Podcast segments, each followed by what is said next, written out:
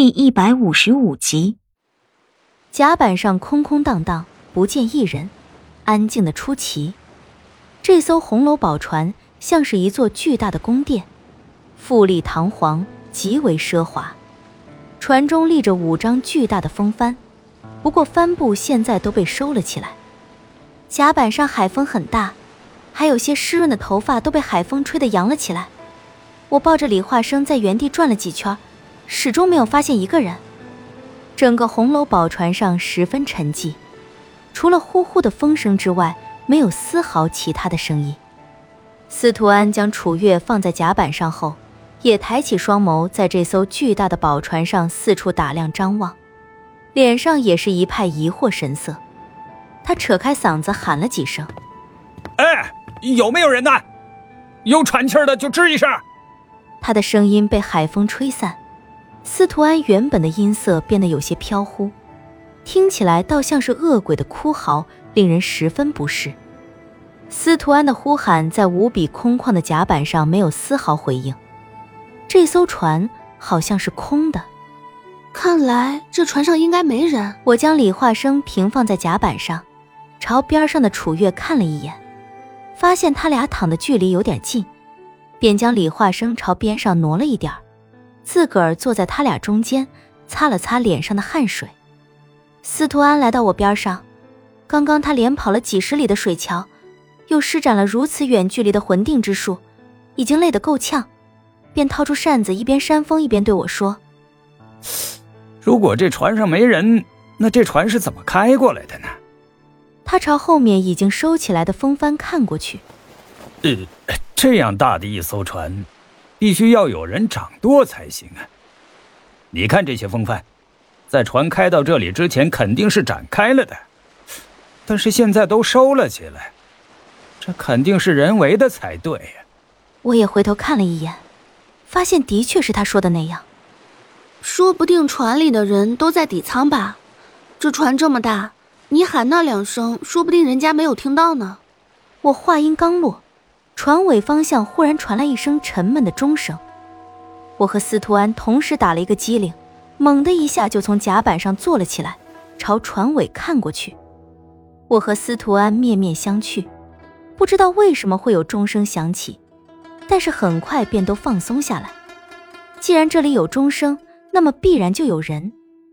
紧接着，又是一声沉闷的钟声响起，声音十分响亮。在空旷的海面上，经过夜风一带，能飘出去好远。钟声继续响起，不缓不慢，而且撞钟的那人节奏把握得很好，每一下都在之前的钟声完全消弭了之后，再接着撞出下一次。我心里数了一下，钟声一连响了五次之后，就再也没有响起，周边又陷入了死寂。就在钟声停下去大约有一盏茶左右的时间。我看到遥远的沧海之城里，忽然有一束火光从城里升起，在一片漆黑的夜空里炸开。几乎就在那火光亮起的同一时间，才消失不久的钟声又响了起来。这一次钟声只响了三下，就再也没有响起。而在钟声停下来的时候，我发现一直都静止不动的大船忽然动了一下，接着就是一连串嘎吱嘎吱的声音从甲板底下传出来，像是有无数的门扇在不停的拉开关上。我和司徒安相视一眼，不知发生了何事，只打起二十万分的谨慎警惕地看着四周。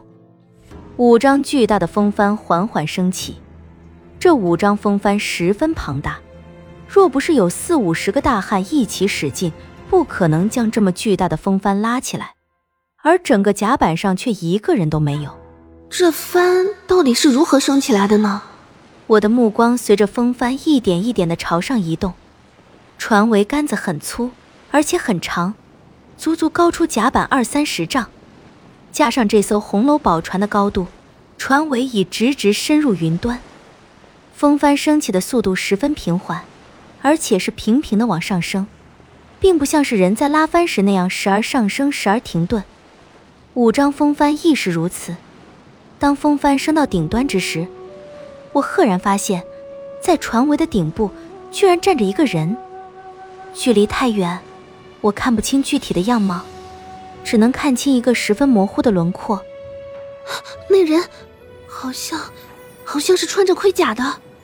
我赶紧朝其他几根船桅看过去，发现其他船桅上也各站着一个人，而且这几个人也都穿着盔甲。我长吸了一口气，转头朝司徒安看过去，还不等我问他，他却好像知道我的心思似的，对我说：“哎，你别看我，这匹狼的事我从不过问，我只知道他安排了人来接应我们，其他的我也没问，他也没对我讲。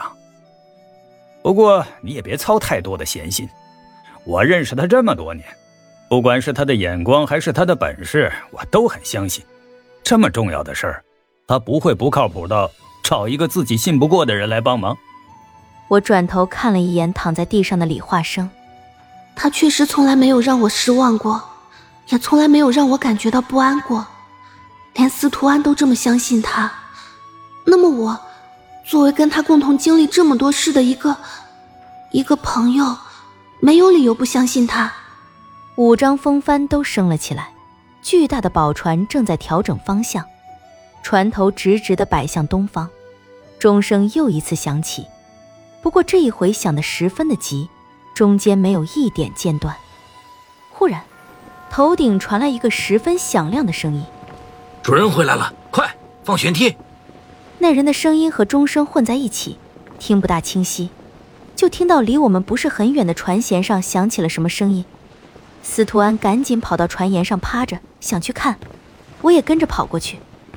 离我这约有三丈远的地方，真有一副吊梯在缓缓地往下降，一直放到与海面齐平才停下来。在离宝船之外不远处，正有一股黑雾飘来，黑雾之前还有一黑一白两个人影踏着海浪急速地朝这里跑来。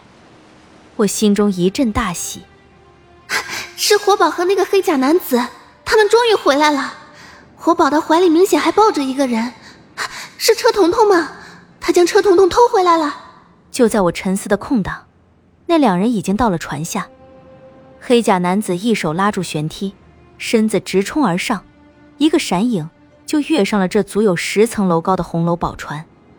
活宝怀里抱着一个人，落在了黑甲男子后头，三两下的功夫也冲了上来。